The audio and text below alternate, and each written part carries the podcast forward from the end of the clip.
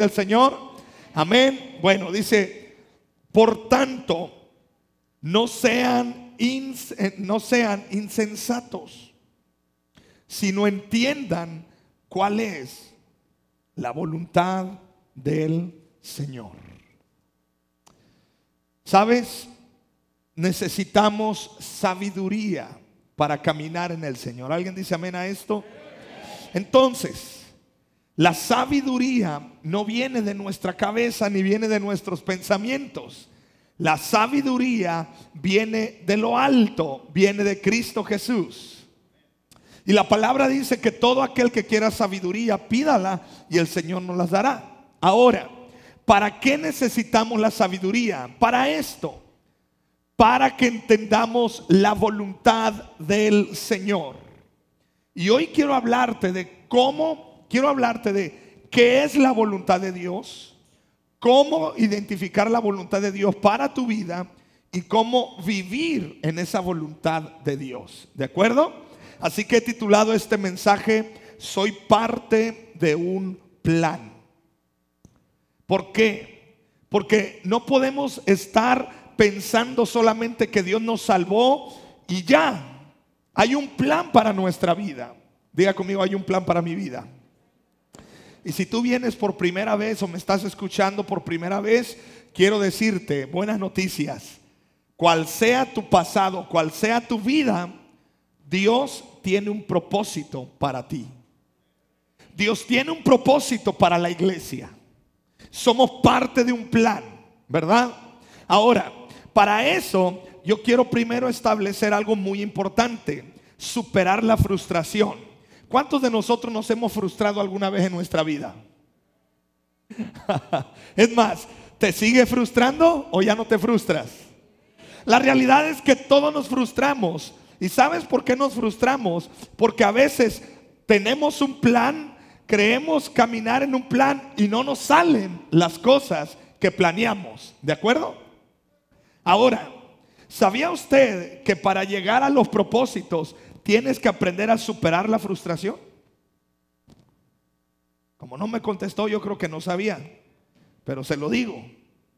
Entonces, el primer punto es este, más allá de la frustración. Una gente necia, una persona que se considera insensato, es aquel que se deja guiar y se deja gobernar por la frustración. Pero tú y yo, para caminar en el plan de Dios, número uno, tengo que vencer la frustración. Todos batallamos con la frustración, ¿verdad? Cuando queremos algo y no lo tenemos, por lo general nos enojamos y nos frustramos. De allí que necesitamos aprender a manejar la frustración. Déjame decirte algo. Siempre vas a batallar con la frustración, porque no, no siempre las cosas salen como, como queremos. ¿Verdad? Yo ya quisiera que nos vacunaran, pero pues todavía no nos vacunan. Tienes dos opciones.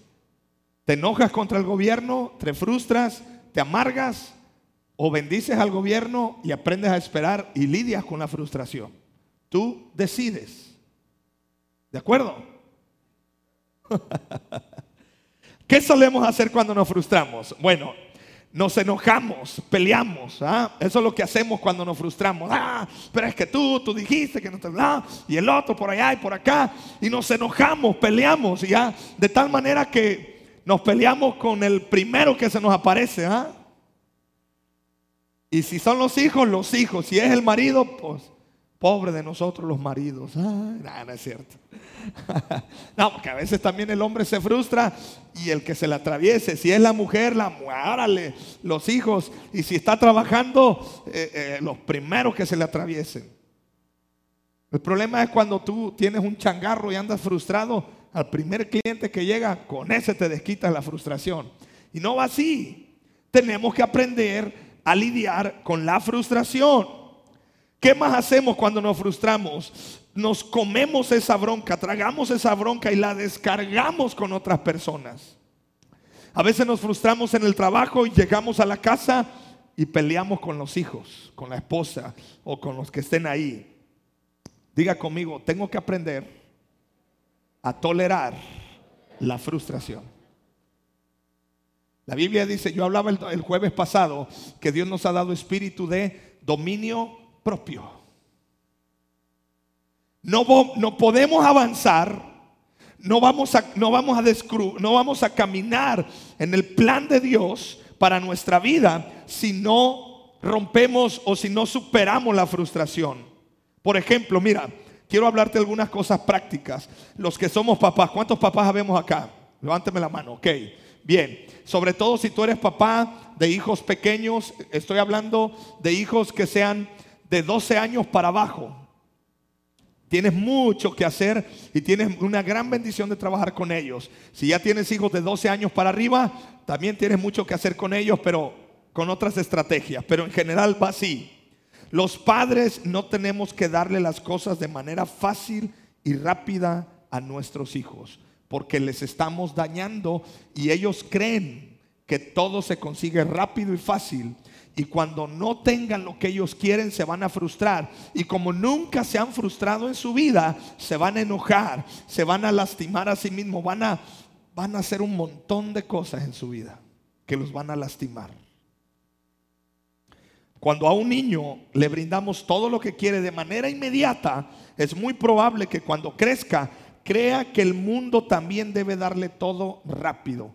¿Y cuántos sabemos que hay cosas que no llegan tan rápido como quisiéramos? ¿Sabías eso?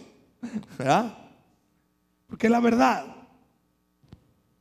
Nuestros hijos necesitan aprender que en algún momento van a estar frustrados. Diga conmigo, la frustración es parte de la vida. Dile al que está al lado tuyo, la frustración es parte de la vida. Así que te doy un consejo. Tranquilo. Llénate del Espíritu Santo, llénate de paz. Es más, dile al que está al lado tuyo. Hey. Decimos en mi colonia, tranquiqui, tranquiqui. O sea, ¿para qué te enojas? ¿Para qué gritas? ¿Para qué andas ahí? ¡Ah! No. Porque dejarte guiar por la frustración es ser insensatos. Y Pablo le escribe la carta a los Efesios y le dice, no sean insensatos. Pídale a Dios conocer su voluntad para caminar en ello. Escucha esto. El primer paso, en lo primero que tengo que hacer yo para caminar en los propósitos de Dios es librarme de la frustración. ¿Quieres que tus hijos caminen en los propósitos de Dios? Enséñales a lidiar con la frustración. Déjalos que se jalen las greñas, que ahí un ratito déjalos. Aún tú tengas la solución en tus manos, créeme, les vas a ayudar más dejando que ellos venzan la frustración. No me dijo amén. No sé si porque está recibiendo la revelación o porque... Ese silencio lo puedo interpretar de muchas maneras, pero una interpretación que le doy es, Qué bueno que el pastor lo dice, lástima que lo dice tarde, ya mis hijos crecieron. ¿Ah? O el otro es de que mm, no sé, no creo que tenga la razón. Pero bueno, como sea, el asunto es este. Es fundamental que sepas que te van a decir no en algún momento de tu vida. ¿Alguien ha pasado eso? ¿Te acuerdas de un artista o de un programa? Yo, yo cuando estaba pequeño, ya con esto voy a revelar que estoy medio, medio rufles. Había un programa de, un, de este cuate de eh, Héctor Suárez. ¿Qué nos pasa? A mí me encantaba un personaje que él, él sacaba, se ponía una gorra para arriba y siempre decía, no hay, no hay, no hay. ¿Te acuerdas? No hay, no hay, no hay. Y hacía como una crítica a la sociedad. Debes de entender que te vas a topar con personas que todo el tiempo te van a decir, no hay, no hay, no sé, no hay, no puede, no hay, no hay. Y a veces frustra. Pero escúchame, si no sabes superar esa frustración, entonces vas a estar estancado y no vas a abrazar el plan de Dios para tu vida, porque Dios espera que tú y yo rompamos con toda frustración. Entonces, ¿qué vas a hacer cuando alguien te diga no se puede? ¿Qué vas a hacer cuando veas un obstáculo? ¿Qué vas a hacer cuando la cosa se ponga complicada? ¿Te vas a frustrar? ¿Te vas a enojar? ¿Vas a hacer tu berrinche? Y ahí nos vemos, Cristo, porque ay, yo pensé que todo era fácil, pero ya me di cuenta que no. Pensabas que todo era fácil porque tal vez te hicieron creer que las cosas son fáciles, pero no. Tenemos que avanzar. Mira, Hebreos 10:39 nos dice una gran verdad y me encanta en la traducción palabra de Dios para todos. Pero nosotros no somos de los cobardes que se vuelven atrás y se pierden, sino de los que se salvan por su fe. ¿Cuántos de esos hay acá? Aquí Hebreo nos está diciendo, ¿sabes? Nosotros no somos, la versión Reina Valera dice, no somos de los que retroceden. La Biblia está esperando, Dios está esperando que tú superes la frustración yo no sé qué es lo que te está frustrando, pero vengo a decirte en el nombre de Jesús, levántate, no retrocedas, usa tu fe y avanza a los planes y propósitos de Dios para tu vida. Porque la Biblia dice, no somos de los cobardes que retroceden. Fíjate, por eso quise leer esta versión. Una persona entonces que retrocede eh, eh, se le considera como cobarde, como que no quiere enfrentar la realidad. Algo que yo he aprendido con la poca experiencia que tengo en mi vida. Estoy tan joven que es poca experiencia, pero bueno, muchos de ustedes son más expertos que yo, ¿no, es cierto? He aprendido que cuando algo no sale, debemos tomar esa frustración como un desafío para seguir intentando porque Dios está con nosotros. En lugar de abandonar, tenemos que insistir y afirmar. Ahora, no, ahora no me sale, pero me va a salir. Diga conmigo, va a suceder. O sea, no te frustres, no te aceleres, no te enojes, no andes ahí peleándote con todo el mundo. ¿Por qué? En la psicología le llaman que uno desarrolla el pensamiento creativo. ¿Sabías tú que los mejores inventos han sucedido en una situación donde la cosa se pone complicada? y viene la creatividad en las personas. Dios permite la frustración en tu vida.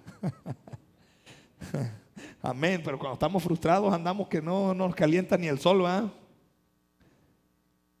¿Por qué? Porque Dios nos manda el mensaje que hay cosas en la vida que no son fáciles. Tenemos que luchar para abrazar esas cosas. Ahora, el Señor va a hacer que algunas cosas nos cuesten un poquito más. Ahora voy a avanzar. ¿Listo? Yo nomás quería poner este fundamento de la frustración porque si no avanzamos, en, si no rompemos la frustración, si no la superamos, ahí nos vamos a quedar estancados. Ahora, el siguiente punto es, sigo el plan. Esto es muy importante. Diga conmigo, sigo el plan. Hay un asunto que nos pasa a muchos, no sé si a ti te ha pasado. ¿Cuántos de nosotros hemos comprado aparatos electrónicos que se tienen que armar o compramos una mesita eh, que la compras en el Sams, en el Aurrerana, en el Soriana o la pides por internet, una mesa, una silla, un tablón, algo que se tenga que armar. ¿Cuántas veces has armado cosas sin leer el instructivo? Bueno, olvídate cuántas veces. ¿Has armado cosas sin leer el instructivo? A ver, no me dejes solo.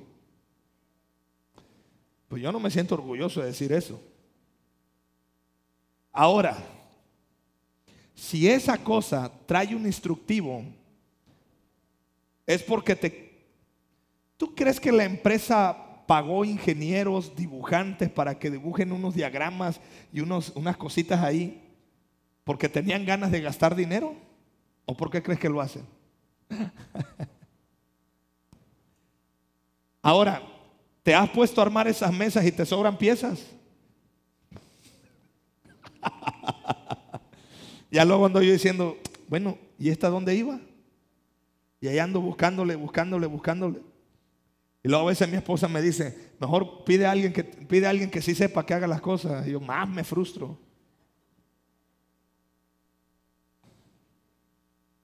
Diga conmigo, voy a seguir el plan de Dios. Ok, tu manual, ahí lo traes. Es tan sencillo como tú empieces a...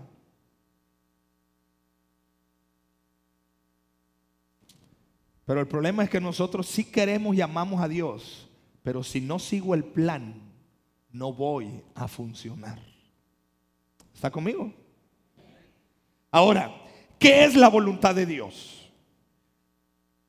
¿Qué es la voluntad de Dios? Bueno, Dios armó un plan en su palabra, un diseño, y ese diseño es su voluntad. Entonces, al igual que un arquitecto, antes de levantar un edificio, el arquitecto arma el plan y proyecta. El edificio va a ser así, así, aquí va a haber una, un cuarto, va a haber un baño, va a haber tanta iluminación, va a haber esto y el otro acá. Ahora, dicho, siendo, eh, eh, eh, siendo honestos, creo que pocos mexicanos pagamos un arquitecto para construir nuestra casa.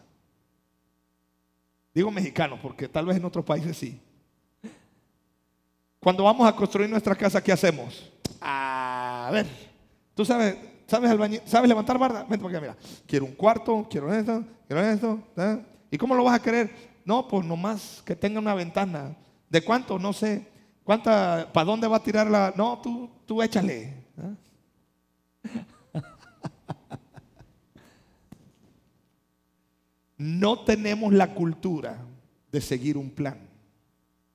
Y eso nos juega en contra para seguir a Cristo. Porque para seguir a Cristo, Dios ya estableció principios y hay una voluntad, hay un plan que tenemos que apegarnos a Él. Si me salgo del plan, las cosas no van a funcionar. ¿Está conmigo? Dios armó su plan, su voluntad. Y él dijo, esto va a ser así, así y así. Y lo que no va conforme a eso se sale del plan original. Después, recién después creó la tierra, al hombre y a todas las cosas y echó a rodar su plan perfecto. Cuando afirmamos que Dios es soberano, lo que estamos diciendo es, hay un plan que Dios armó y no me consultó, pero ya está el plan. Y me voy a pegar a ese plan. Muchos conocen al Señor y oran, Padre, bendíceme, ayúdame en este problema, prospérame, ay, Padre. Pero te voy a decir algo, nuestras oraciones tienen que pensar a cambiar y, y, aparte de decirle que nos ayude, tenemos que decir, Señor, me voy a meter a tu plan y propósito. Escucha, amada iglesia, escucha familia, y tú que vienes por primera vez, de verdad te lo digo, es cuestión de que te metas al plan de Dios y te va a ir bien. No estoy diciendo que no vas a tener problemas, ni estoy diciendo que, te la vas a pasar relax. No, te va a ir bien. O sea, quiere decir que en algún momento vas a vencer, te va a ir bien. Pero tengo que estar sujeto a ese plan. Mira, primera de Juan 5:14 nos da una, una línea de cómo tenemos que buscar a Dios. La seguridad que tenemos al estar unidos a Dios es esta. Fíjate, ahí te va. Dios escucha nuestras oraciones cuando le pedimos conforme a qué.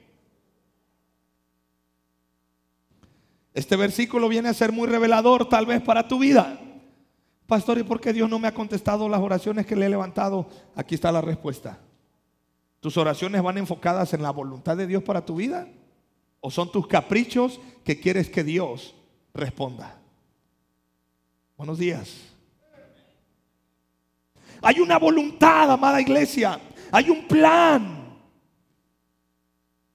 Ya Dios escribió en su palabra lo que Él espera de ti y de mí como iglesia, lo que Él espera de ti y de mí como discípulos. Ya hay un plan. Entonces, apeguémonos a ese plan. Hay muchas ideologías llegando a nuestro alrededor. Nuestros hijos están bombardeados continuamente por muchas cosas. Hay un plan que los puede salvar de todo eso. Es la voluntad de Dios para su vida. Romanos eh, capítulo 12 dice que nos renovemos nuestra manera de pensar para poder entender, para poder abrazar la nueva manera, para poder abrazar la voluntad de Dios que es agradable, es buena, agradable y perfecta. Tenemos que renovarnos en nuestra mente para que entendamos esa voluntad. Entonces, la voluntad de Dios es su plan. Por ejemplo, si voy a construir un hospital, tengo que armar un determinado diseño, porque no es lo mismo edificar un hospital que un jardín de niños. ¿O sí? ¿A que no? Entonces, primero necesito armar el plan, el diseño y determinar qué es lo que tengo en mente. Ese es el fin, el objetivo. Si tengo que viajar a Chicago ahorita, en invierno, allá, allá, hace, allá cae nieve, tengo que llevar ropa conforme al lugar, al clima de Chicago. La gente de Chicago que viene aquí a Sigua, yo creo que ni media hora van a aguantar con todos sus abrigos. ¿Por qué? Porque siempre tengo que caminar en lo que ya está determinado. Ahora, ¿Cuál es el plan? Ese es el siguiente punto. ¿Cuál es el objetivo de Dios para nosotros? Porque yo sé que te estás preguntando entonces, ¿cuál es el plan? Tú y yo debemos tenerlo claro, porque si no conocemos el objetivo, no sabemos hacia dónde vamos. Ahí te va el plan, apúntalo. Dios nos creó para que lo sirvamos y lo alabemos. Ese es el plan. Dios me creó para servirle y para adorarle a Él. Ah, yo pensé que Dios me había creado para que Él me bendijera y me diera todas las cosas y me diera carro nuevo, casa nueva, hijos. No, eso es, esas son, son añadiduras. ¿Para qué Dios te creó? ¿Para qué Dios me creó? Para servirle y para adorarle. Te voy a decir qué vamos a hacer en la eternidad. En la eternidad le vamos a adorar todo el tiempo. Así que si usted es de las personas que dice, ay, es que como que no sé, yo, pues yo le canto a Dios en mi corazón. No sé si en el cielo vaya a funcionar eso, ¿eh? Porque en el cielo le vamos a tener que adorar día y noche. Eternamente le vamos a adorar.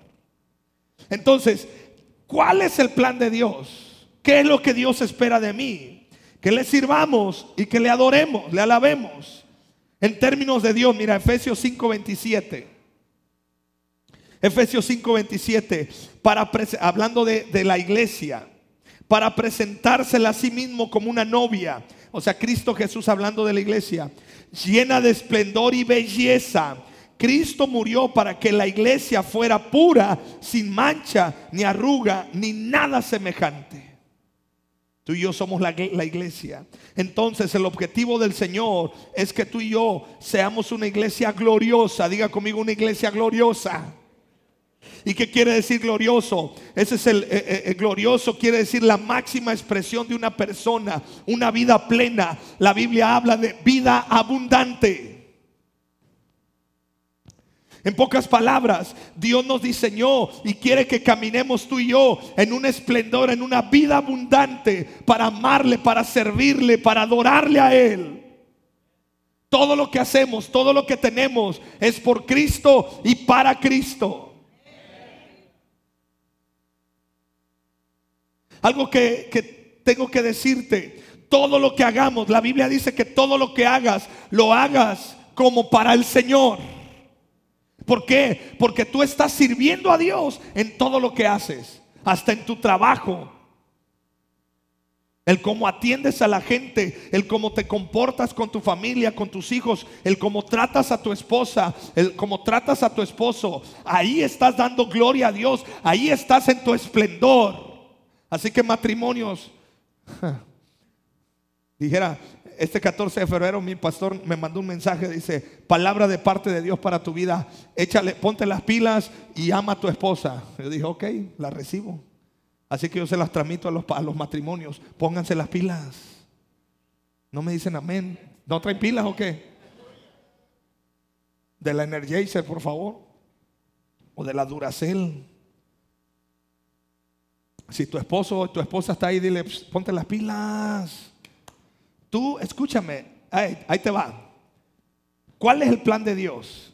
Que tú le sirvas a Él. ¿Y cómo sirves a Dios? Ahí te va. El cómo trates a tu esposa, tú hazlo como para Dios. Y ese trato que tú le des a tu esposa, le estás sirviendo a Dios. Y entonces Dios dice, oh, una iglesia pura, una iglesia gloriosa. El cómo trates a tu esposo, el cómo trates a tus hijos, el cómo trates a los vecinos. No sabes cuántas cosas mi esposa y yo hemos tenido que aprender a lidiar con la frustración, con nuestros amados y queridos vecinos. Y lo digo no de labios para afuera. Estamos aprendiendo a amarles más y más. Porque estamos entendiendo, ya nos está cayendo el 20, de que si hacemos eso, lo estamos haciendo no para ellos, no para quedar bien con la iglesia, lo estamos haciendo para Dios. ¿Alguien dice amén a esto? ¿Verdad? para Dios. Entonces, Dios nos diseñó para ser una iglesia gloriosa. Y ya estoy terminando, si pasan los chicos de la alabanza. Vamos a ir a comer rápido hoy. ¿Qué le parece? ¿Listo? ¿Ya sabe qué va a comer hoy? ¿Cómo le? Bueno, no te voy a sacar hambre. Ya varios me han reclamado que ven las transmisiones. Hay mucha gente que, que se tuvo que ir a Querétaro a trabajar o a otras ciudades, Monterrey, Guadalajara, ven las transmisiones, saludos para todos ellos, y me dicen, pastor, usted habla de tiritas, habla de langostas, habla de, dice, verá que nos, saca hambre, dice, acá no hay nada de eso para comer. Le gusta bien, es para que sepan lo que se están perdiendo. Bien, Dios nos diseñó para ser una iglesia gloriosa. Quiero que repitas conmigo esta, esta declaración. ¿Lo tienes ahí multimedia? Diga conmigo, Dios me diseñó para ser una iglesia gloriosa. Amada iglesia del camino, Dios nos diseñó para ser una iglesia gloriosa. Para representar, escucha, para representar y para mostrar la plenitud de Cristo en nuestra vida. Es decir, si yo amo a, los, que, a los que me rodean, estoy mostrando la plenitud de Cristo en mi vida. Y la Biblia dice que no tiene valor amar al que te ama. Tienes que amar al que te odia, al que te cae gordo, al que no lo puedes ver ni en pintura. Dice que cuando ves la foto del Facebook de él ahí hasta te da roña. ¿no? No se haga, porque yo sé que hay muchos que nomás ven la foto de, alguien que te cae mal y... ¿Para qué lo tienes en el Facebook? Bloquéalo y se acabó el problema. Y luego aparte que les, da roña, mira nomás, ahí anda, ahí con su cara de, ay, como que si de, de veras. Tú muestras la plenitud de Cristo. Somos una iglesia gloriosa cuando mostramos la plenitud en la manera en cómo tratamos a los demás, en cómo abraza, en cómo nos expresamos. Glorioso no quiere decir que te la vas a llevar wow sin problemas. No. Glorioso quiere decir a pesar de las circunstancias de la adversidad, siempre vas a mostrar a Cristo. Eso es glorioso. ¿Está conmigo? ¿Cómo voy a ser una iglesia gloriosa? ¿Cómo yo voy a tener un matrimonio glorioso que refleje a Cristo? A pesar de las circunstancias, a pesar de los problemas, a pesar del COVID, a pesar de todas las cosas, siempre muestro a Cristo. Siempre. Eso es ser una iglesia gloriosa.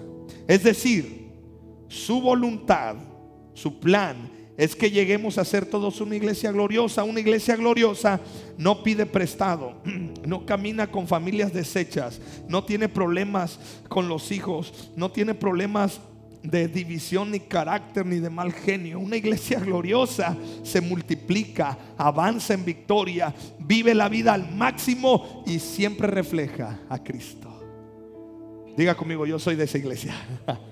Y no estoy hablando de la iglesia del camino, estamos hablando de la iglesia de Cristo.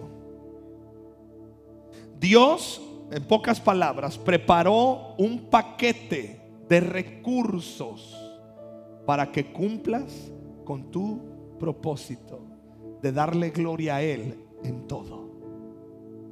Colosenses 2.10 nos dice lo siguiente.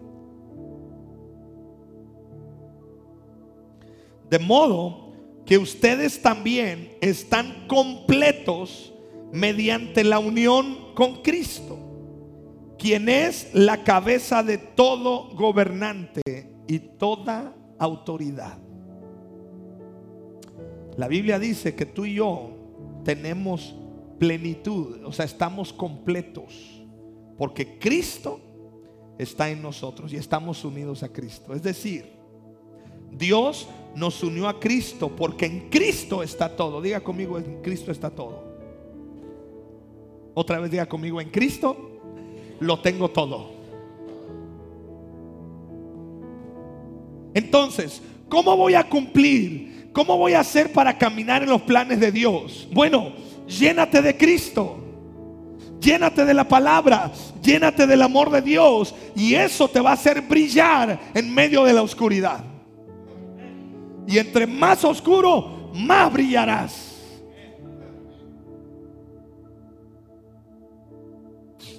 Escuchaba el testimonio de unas personas ayer en un video de YouTube que me, llamó la atención.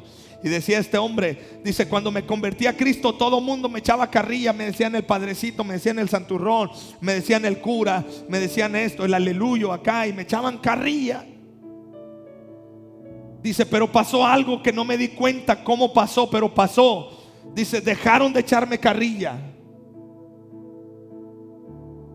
Y ahí dice, fue donde yo entendí que Cristo ya no estaba otra vez en mí. Porque déjame decirte algo. Si nos echan carrilla, es que andamos bien. La carrilla, para los que no saben, o sea, si te, si te, ¿cómo puedo traducir la palabra carrilla? ¿Bullying? ¿Ah? Buen asunto, no lo había pensado, ¿eh? voy a tener que traducir las palabras costeñas a... ¿ah?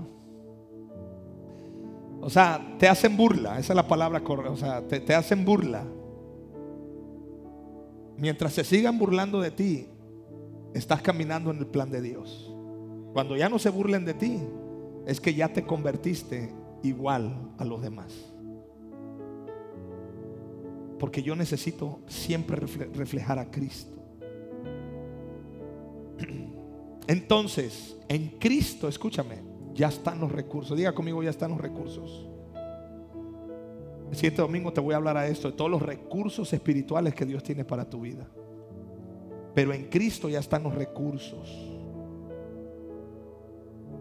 Ya hay paz, ya hay gozo, ya hay bendición, ya hay prosperidad en Cristo Jesús. Y quiero terminar con estas cosas prácticas. Hábitos para recibir estos recursos. Te voy a mostrar tres hábitos para que tú recibas estos recursos espirituales. Actitudes, hábitos para recibir los recursos de parte de Dios. Primer hábito. Este está buenísimo. Siendo podados. Aprende a ser podado. Aprende a podar. Podar es el, verbo de podar de, los jardineros. La Biblia dice que tú y yo somos esos pámpanos que estamos pegados a la vid verdadera que es Cristo. Pero la Biblia dice que aquel pámpano que no dé fruto va a ser cortado. Pero al que da fruto le van a va a dar más todavía. Vienen y lo podan. Escúchame. Te digo de parte de Dios lo siguiente, amada iglesia, lo siento fuerte. En este 2021, 2020 nos podaron, ¿sí o no? Nos tocó una poda tremenda el 2020. Y literalmente nos dejaron, algunos hasta sin recursos se quedaron. Vino la poda completamente, ¿ah? Pero déjame decirte esto. Ahora en el 2021 viene una poda del corazón. Malas acciones malos hábitos,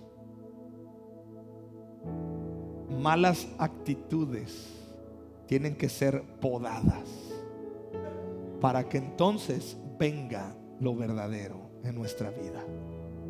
El Señor te va a quitar esos malos hábitos, esas pérdidas de tiempo, esas ramitas secas, cosas que no sirven para tu vida, pero consumen mucha energía. El Padre es glorificado no solo cuando traemos fruto, sino cuando traemos más fruto. ¿Quieres recibir esos recursos? Aprende a podar. Quítate. quiero que por un minuto pienses qué es, qué es esas cosas que vas a tener que podar en tu vida.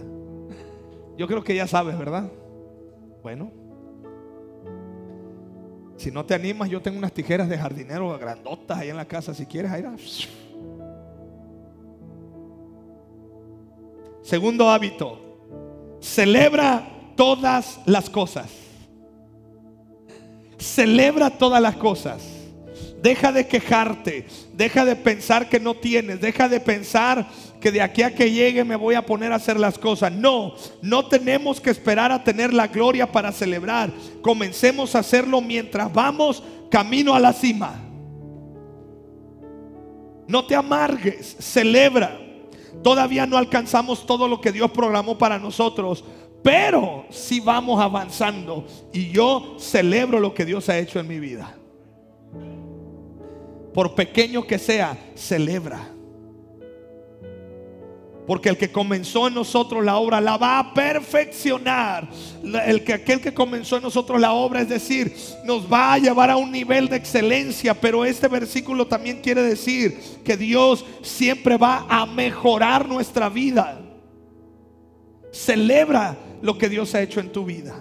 Y por último, sirve a Dios.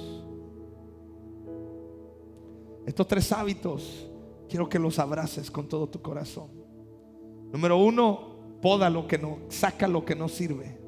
Número dos, celebra lo que Dios está haciendo contigo, aunque sea pequeño.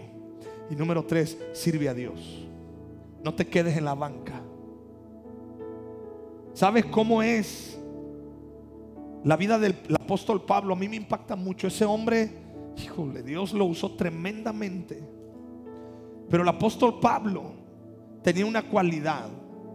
Nunca se quedaba por mucho tiempo en un lugar. Siempre andaba con sus viajes. Claro que sí se quedaba en algunos lugares, algunas veces por meses, algunas veces eran algunos años, pero siempre estaba en movimiento, es decir, siempre servía a Dios. A pesar de los riesgos,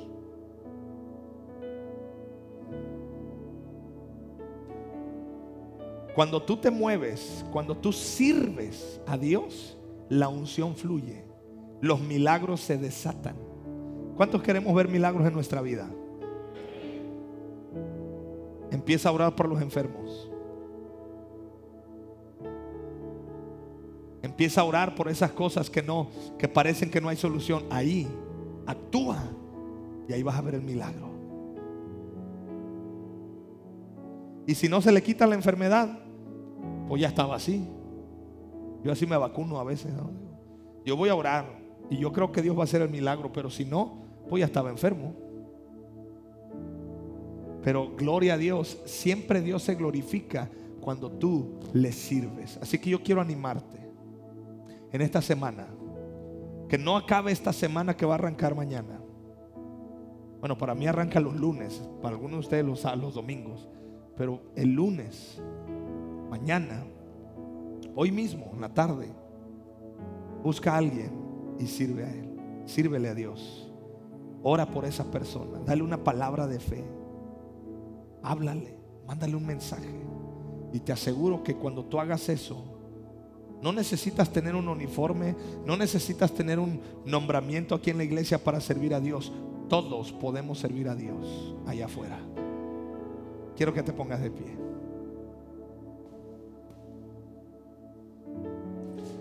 Cada vez que sueltas a Cristo, Él hace todas las cosas poderosamente.